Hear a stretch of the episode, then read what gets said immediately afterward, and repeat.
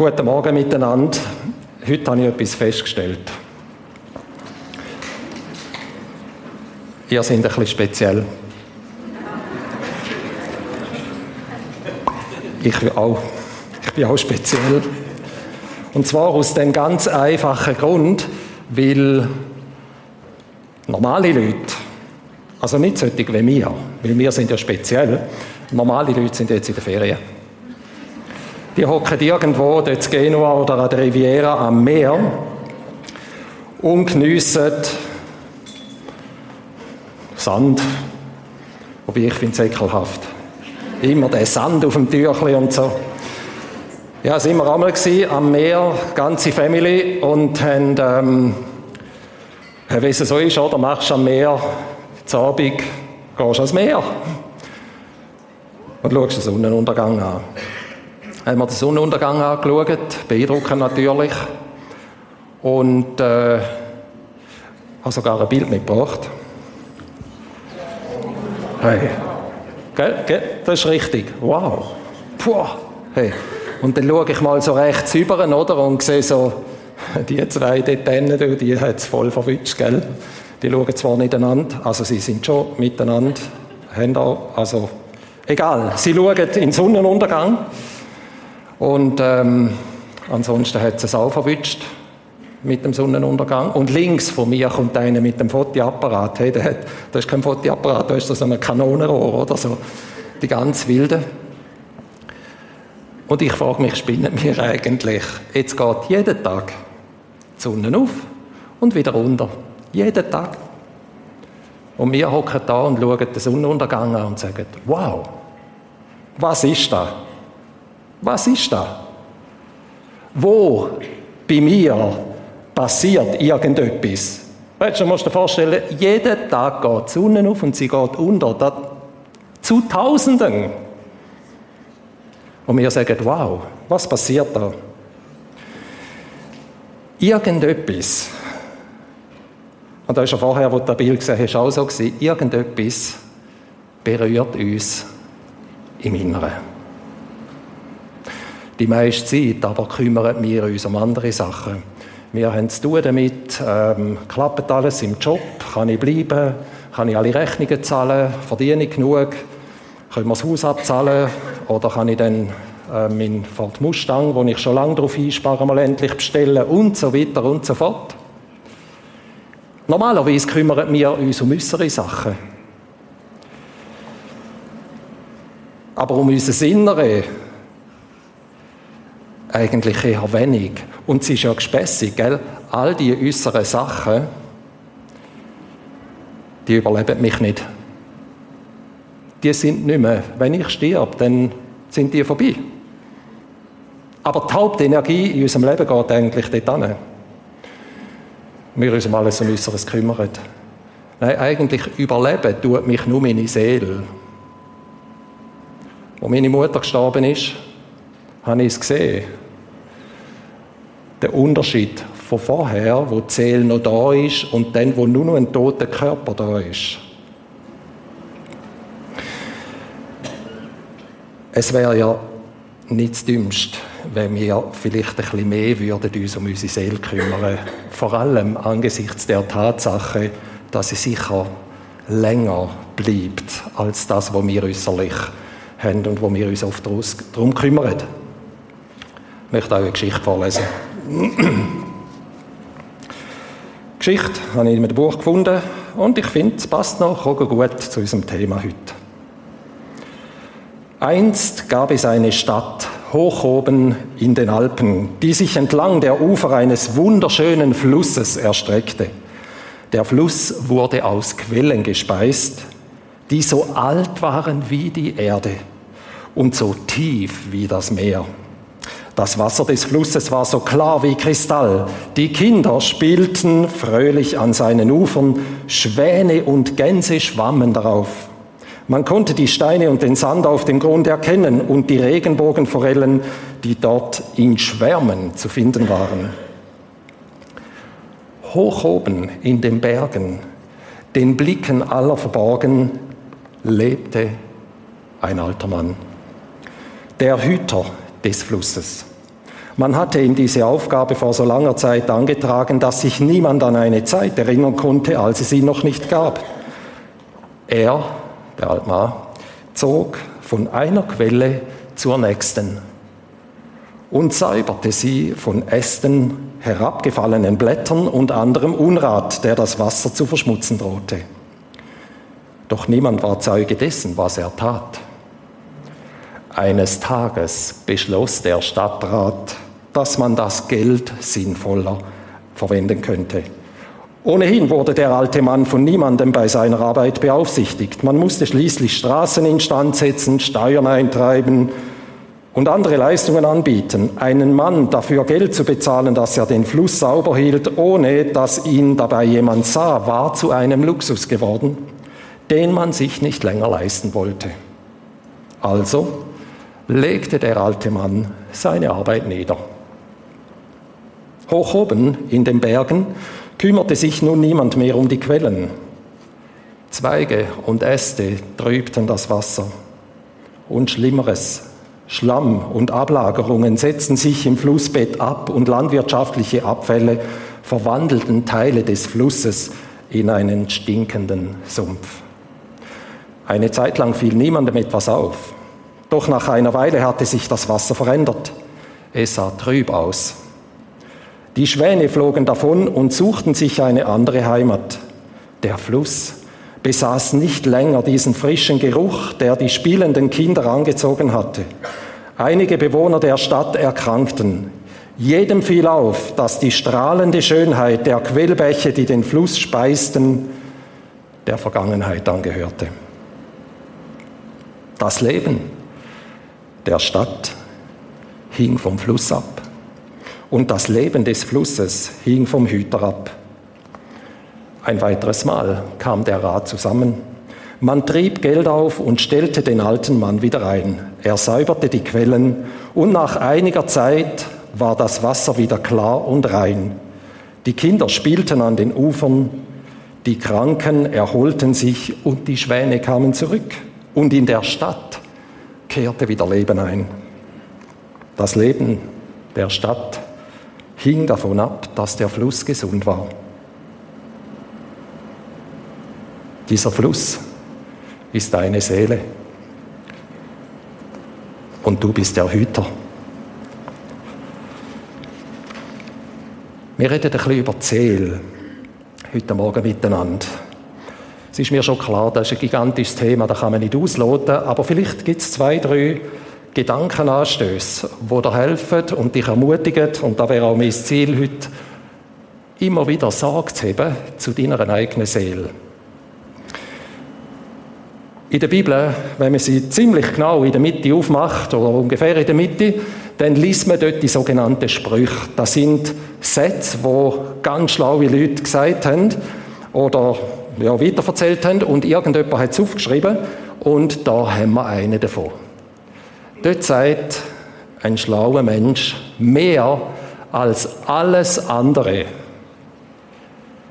Behüte dein Herz oder deine Seele, könnte man auch übersetzen. Denn daraus quillt das Leben. Mehr als alles andere. Behüte deine Seele. Denn daraus quillt das Leben. Die ganz schlauen Christen, die würden jetzt sagen, Moment, stimmt denn da? Äh, das Leben, wenn man in der Bibel kann lesen kommt doch von Jesus. Er sagt doch von sich, er sei das Leben. Wie ist denn da drinnen? Also, das kann ja nicht sein. Lass uns dem ein bisschen entlang denken und ich möchte somit euch so ein bisschen vier Schwerpunkte setzen und so ein bisschen durch das Thema. Ein erster äh, Schwerpunkt oder ein erster Gedanke. Unsere Seele ist so etwas wie das Betriebssystem im Leben, könnte man sagen. Jetzt bei jedem Bild oder bei jedem Vergleich muss man ein bisschen aufpassen. Wenn ich jetzt sage, ja, es ist so wie ein Betriebssystem, dann kommen die Bannen von uns gerade irgendwelche Ideen, ITler und so. Äh, es ist nicht ganz so einfach. Es ist hochkomplex. Und wir versuchen einfach das, was da innen ist und wo wir beim Sonnenuntergang sagen, wow, und wenn wir uns verlieben, auch sagen, wow, boah, mich hat es voll verwünscht. dem sagen wir einfach in meinem Herz oder in meiner Seele oder in meinem Inneren oder so. Wir brauchen ein Wort für das, was ganz schwierig beschreibbar ist. Die Seele ist so etwas wie ein Betriebssystem in unserem Leben. Und jedes von uns hat ein äußeres Leben. Das ist jetzt das, was hier stattfindet. Wir sind da, sitzen im Gottesdienst, ich gebe mir Mühe, du gibst dir auch Mühe. Oder auch nicht. Das ist unser Leben. Und heute Abend schauen wir Tatort oder weiss ich auch nicht. Und morgen gehen wir wieder arbeiten und äh, kümmern uns um unser, unser Leben. Das ist ja wichtig. Aber wir sind uns absolut einig, da bin ich sicher, es gibt auch ein inneres Leben. Etwas innen dran. Dort, wo Gefühle hocken, dort, wo, wenn ich sage, ich vertraue dir, woher kommt denn da? Das kommt nicht vom Äußeren auch nicht aus der Logik meistens, sondern vom irgendwo da innen äh, spüre ich, äh, dir ist zu vertrauen. Und dann sage ich, ich vertraue dir zum Beispiel. Das ist das innere Leben. Das innere Leben, das ist der Ort, wo du eben so Empfindungen machst, wie beim Sonnenuntergang oder dann wanderst du auf den Berg oder? Und dann siehst du das Panorama und es kommt wieder das gleiche Wort. Du stehst dort und sagst, wow, ist das überwältigend. Oder als ich meine Frau kennengelernt habe. Also so bei der ersten Begegnung habe ich sie angeschaut und gesagt, okay, die können wir eigentlich noch heiraten. Nein, ich habe nicht gesagt. Irgendetwas da innen ist passiert, oder? So irrational, gespässig, so. Jetzt hat es mich voll verwünscht. So. Im Inneren. Das ist seelisch der Ort, wo so Sachen empfunden werden. Seelisch, man könnte ja auch sagen, so das Verborgene, etwas, der Ort, wo Freude, aber auch Leid empfunden wird. Das ist der Ort, wo du sagst, diese Situation, die geht mir ans Herz. Manchmal sagen wir auch, es liegt mir auf dem Herz oder auf dem Magen, je nachdem. Ah, das ist, die Seele ist der Ort, wo man spürt, das ist eben nicht nur da, wo wir sehen und können anlangen, sondern das innere Verborgene. Die Seele ist so etwas wie das Zentrum oder Quelle fürs wahre Leben. Jetzt ein zweiter Gedanke. Seele kann, haben wir da Wort gewählt, wie verloren gehen. Jetzt müssen wir vielleicht schnell vorne anfangen. Ich gehe davon aus, dass Gott irgendwie die Welt erschaffen hat. Jetzt, äh, da streiten wir sich darüber, ist das äh, in ein paar Tagen oder ist das eine Million von Jahren oder das spielt jetzt gar keine Rolle. Äh, um da geht es jetzt nicht. Sondern ich gehe mal davon aus, Gott hat irgendwie äh, da die Finger im Spiel gehabt und hat uns Menschen irgendwie das Leben ermöglicht. Und in dieser Geschichte, in dieser sogenannten Schöpfungsgeschichte, ganz am Anfang in der Bibel, Dort lesen wir einen ganz spannenden Satz. Und die meisten von uns haben den wahrscheinlich auch schon gelesen. Kapitel 2. Dort lesen wir, da machte Gott, der Herr, den Menschen aus Staub von der Erde. Weißt du, was das heißt? Nur mal bis dahin. Weißt du, was das bedeutet, was da über uns gesagt wird? Wir sind Dreck. Also aus Dreck. ähm, wir sind aus Dreck. Und ich glaube, wir sind uns einig, Dreck ist wertlos. Also, da hat es einen Haufen und ringsum da, überall Erde. Und jetzt geht der Satz weiter. Und Gott blies ihm den Odem oder Atem, könnte man auch sagen, des Lebens in seine Nase. Und so war der Mensch ein lebendiges Wesen. Weißt du, was das bedeutet?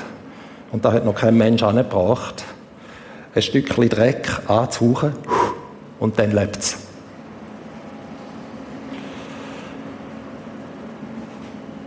Das bedeutet, da innen gibt es jetzt etwas.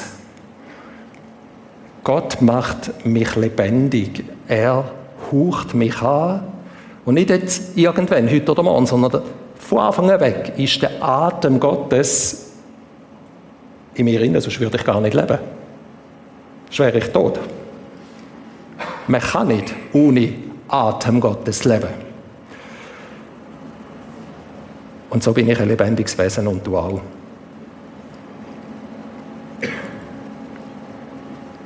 Wenn Zeel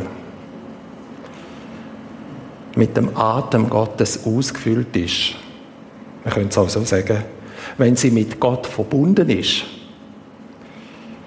dann bin ich lebendig. Wenn sich aber Zeel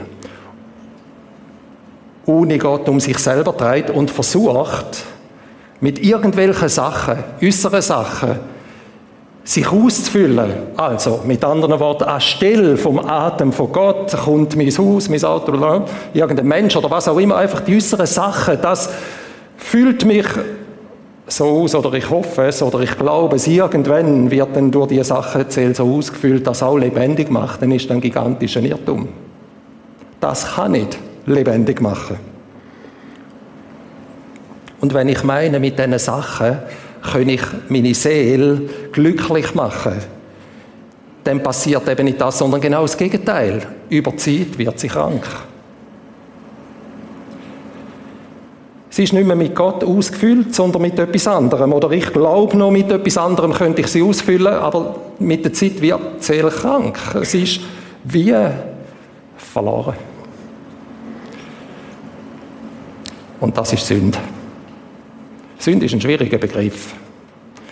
Und es gibt viele Menschen, die sagen, ja gut, ich habe wieder mal ein bisschen gesündigt gestern Abend, ein bisschen über die Stränge gehauen, beim Essen oder beim Trinken, wird wieder gut. Das ist kein Problem. Also ist auch ein Problem, aber nein, das ist Sünde. Etwas anderem Raum geben in der Seele als im Atem von Gott. Und dann obendrein noch zu glauben, dass andere würde in der Seele Durst stillen. Es hat schon vor uns schlaue Menschen gegeben.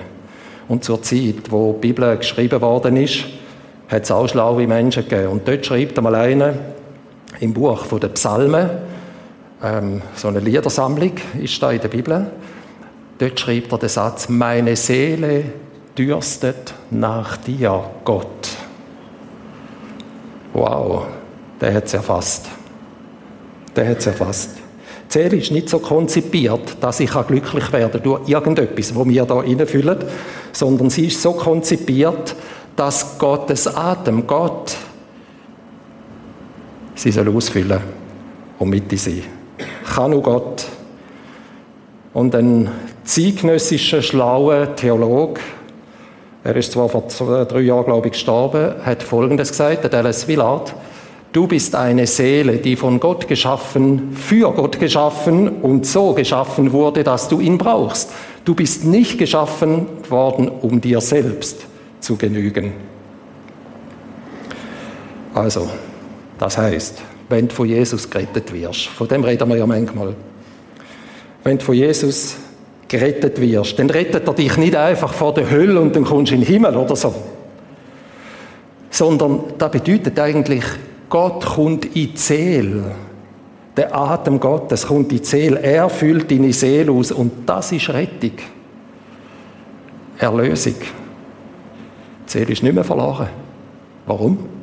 Weil sie wieder in den Zustand kommt, für das sie konstruiert oder geschaffen worden ist. Und jetzt sind wir beim dritten Gedanken. Unsere Seele braucht zwei Sachen. Extrem wichtig. Sie braucht zwei Sachen. Erstens eine Mitte. Und zweitens, sie braucht einen Hüter oder eine Hüterin. Zuerst reden wir über die Mitte. Wenn die Seele keine Mitte hat, dann ist sie allem ausgeliefert. Dann ist sie dem ausgeliefert, wo ringsum passiert. In den Umständen, Katastrophen, Menschen ausgeliefert, denen ihrem Willen.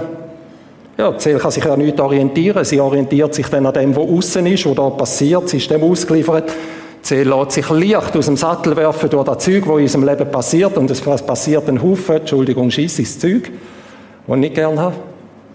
Also bin ich dem wie machtlos ausgeliefert. Wenn ich krank werde und nicht gesund, trotz allem beten, und da plötzlich lebensbestimmend wird, dann ist offensichtlich, dass die Seele nicht eingemietet ist. Du musst nicht vollkommen oder perfekt sein. Überhaupt nicht. Um da geht es gar nicht sondern es geht darum, dass wir an Gott festhalten, dass wir unser Innere ihm öffnet und er oder sein Atem, wenn man immer dem will sagen, in unser Innere kann kommen. Denn für das ist unsere Seele konstruiert worden. Nur so funktioniert sie optimal. Mit Gott verbunden sein. Wenn Gott Mitte ist in meiner Seele und sie so stabil ist, dann spielt es eigentlich keine Rolle, ob es äußerlich gut geht, ob ich gesund bin oder alles funktioniert oder ob es schlecht geht und ich krank bin und bald sterbe. Ich weiß, das tönt überhaupt nicht sexy. Aber es ist doch so. Wenn es innen stabil ist und ich nicht dem ausgeliefert bin, was außen ist, dann bin ich stabil und kann mit dem leben, wo da ist. Und mit dem auch den Rang finden. Seele braucht eine Mitte. Das Zweite, was Seele braucht, ist eine Hüterin oder ein Hüter. Wer von uns hat ein Auto? Na gut, wir müssen es nicht sagen. Ich habe zwei. Eins ist meiner Frau und eins ist mir. Weil wir so viel unterwegs sind, sind wir so unökologisch, ich gebe es jetzt zu. Ähm, wir haben zwei Autos. Und wir haben geklärt, wer für diese Auto schaut. Sie. Nein, ich.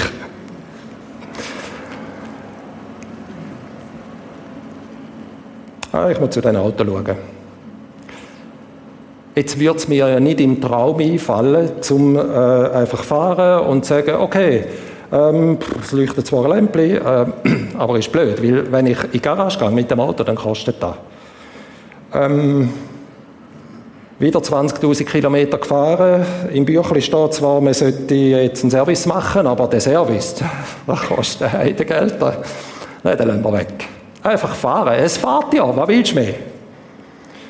Wenn ich so mit meinem Auto umgehe, dann sind wir uns wahrscheinlich einig, das geht relativ lang gut und man sieht es auch nicht von außen, dass da innen sich Ungemach anbahnt. Irgendwann geht es kaputt. Und dann kann ich auch nicht in die Garage sagen und sagen, in die Garage gehen und sagen, hey Leute, ihr habt mir im Fall eine Schrottkiste verkauft, oder? Die ist kaputt. Dann fragt wahrscheinlich der Garagist, ja, hast du sie gepflegt? Hast du geschaut? Hast du etwa mal das Öl kontrolliert? Hast du das Wasser kontrolliert? Hast du nachgefüllt, wenn es es gebraucht hat? Oder wo das Lämpchen geleuchtet hat, oder? Und dann wird so verklagt, wer ist für mein Auto verantwortlich? Der Garagist? Nein, natürlich nicht. Ich.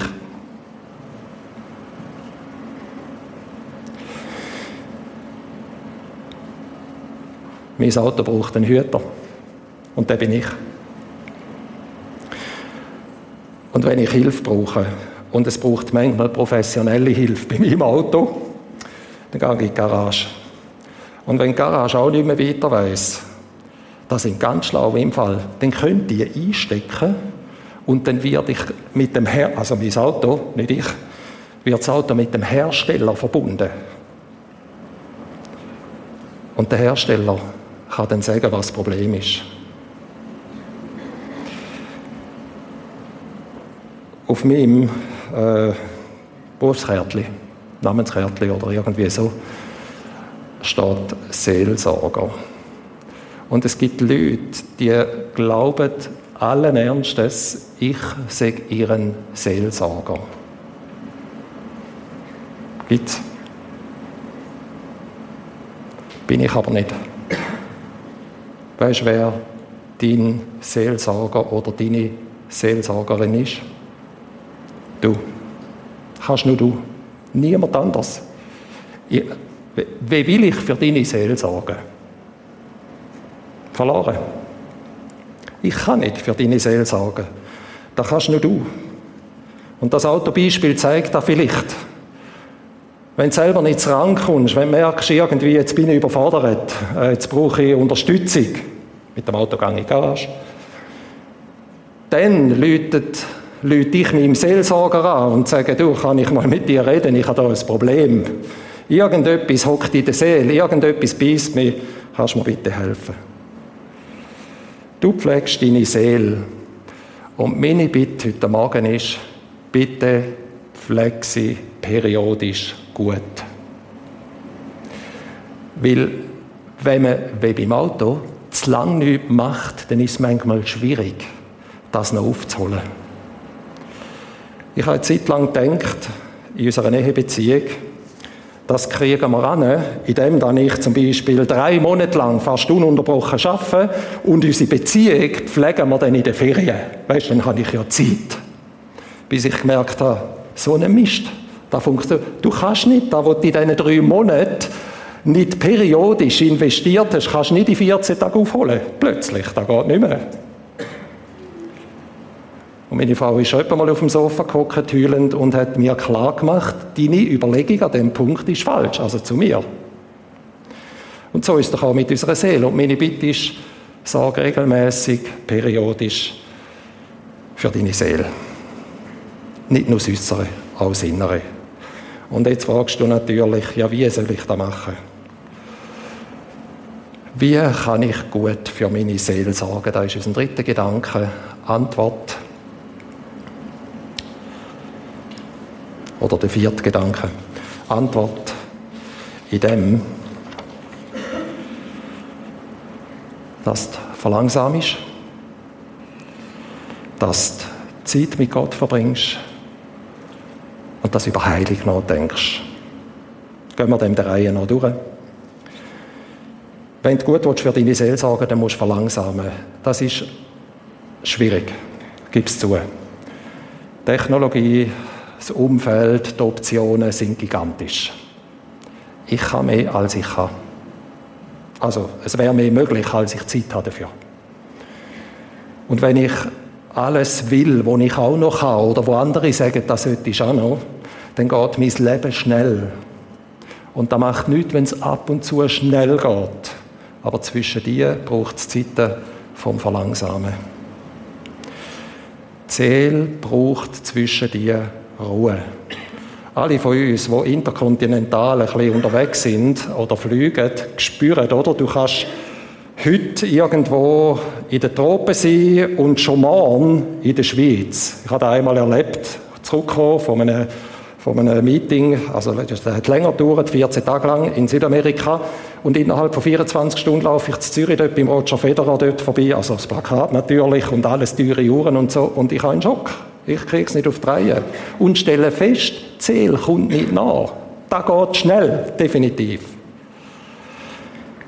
Wir lernen verlangsamen. Das heißt zu vielem Nein sagen. Wenn du verlangsamen dann musst du zu verschiedenen Sachen, wo du auch noch könntest Nein sagen, Pausen einschalten. Da hat Gott schon bei der, beim Volk Israel äh, mit aller Deutlichkeit gesagt im Alten Testament, Jesaja 30, Vers 15, ich würde euch Ruhe geben. Ruhe für eure Seele, aber ihr wendet ihr rennt wie Ross dahin.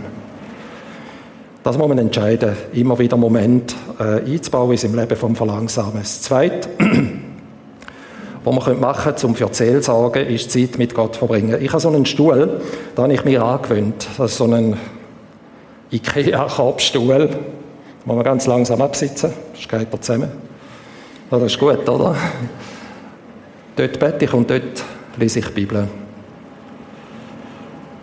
Das ist der Moment, wo ich verlangsame und dann trainiere. Ich kann da nicht einfach so auf Gott zu hören. Weißt du, was das Problem ist bei dem? Wenn wir vor allem schnell durchs Leben gehen und alles so laut ist, Gott schreit nicht. Gott schreit nicht.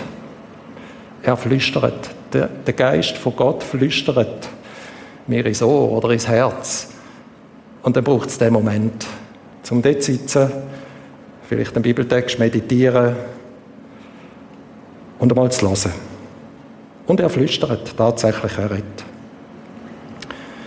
Und das Dritte, ähm, was wir tun können, um für unsere Seele gut zu sorgen, ist Heilung ermöglichen. Es gibt Menschen, die haben mich schon grausig verletzt. Also wirklich übel. Und äh, ich habe dann mit immer gedacht, äh, über das muss man reden. Äh, und dann kann man es klären. Und dann kann ich mal dem anderen sagen, du hast mich im Fall verletzt und es wird meiner Seele extrem gut tun, wenn du dich jetzt würdest entschuldigen und so. Ich habe es auch schon probiert, es funktioniert nur bedingt. Inzwischen habe ich gemerkt, es geht viel einfacher.